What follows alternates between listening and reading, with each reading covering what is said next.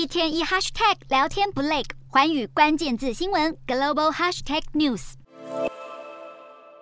风雨中撑着伞难以行走，天气恶劣。今年第十二号台风梅花，十一号已经增强为日本气象厅定义的非常强烈台风，让首当其冲的冲绳当局严阵以待。十二号石垣岛已经进入暴风圈，当天上午六点更观测到瞬间最大阵风达每秒超过三十六公尺，刷新了全年纪录。更已经传出有路树和建筑物倒塌以及停电等等的灾情。而十二号在梅花台风影响之下，往返石垣岛等地被取消的航班已经超过了一百架次。而前一天机场已经涌现排队人潮，大多是游客，希望趁着风雨变强之前抢搭班机离开。此外，当地居民也忙着加强防台的准备工作，店家提前结束营业来确保安全。而当局已经对石垣岛还有宫古岛发出严重暴风跟大浪警告，预计未来二十四小时都还会有豪大雨，累积雨量更可能超过三百毫米。而梅花台风龟速向北移动，影响时间可能再拉长。